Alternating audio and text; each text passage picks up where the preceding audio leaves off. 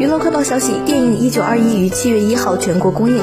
首映礼当天，《一九二一》出品人、该片监制兼导演黄建新，联合导演郑大圣、制片人任宁携主演黄轩、袁文康、韩东君、张超以及主演李晨、俞灏明等出席了活动首映礼，并与观众交流分享。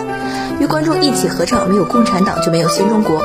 采访中，黄轩在现场分享了和倪妮拍摄天台戏、唱国际歌的幕后故事。在原定的剧本中，本来是没有这一段的，但黄轩、倪妮两两位演着演着都沉浸其中，就在天台唱起了这首歌。导演也没有喊卡。结束之后才发现，现场很多人都流泪了。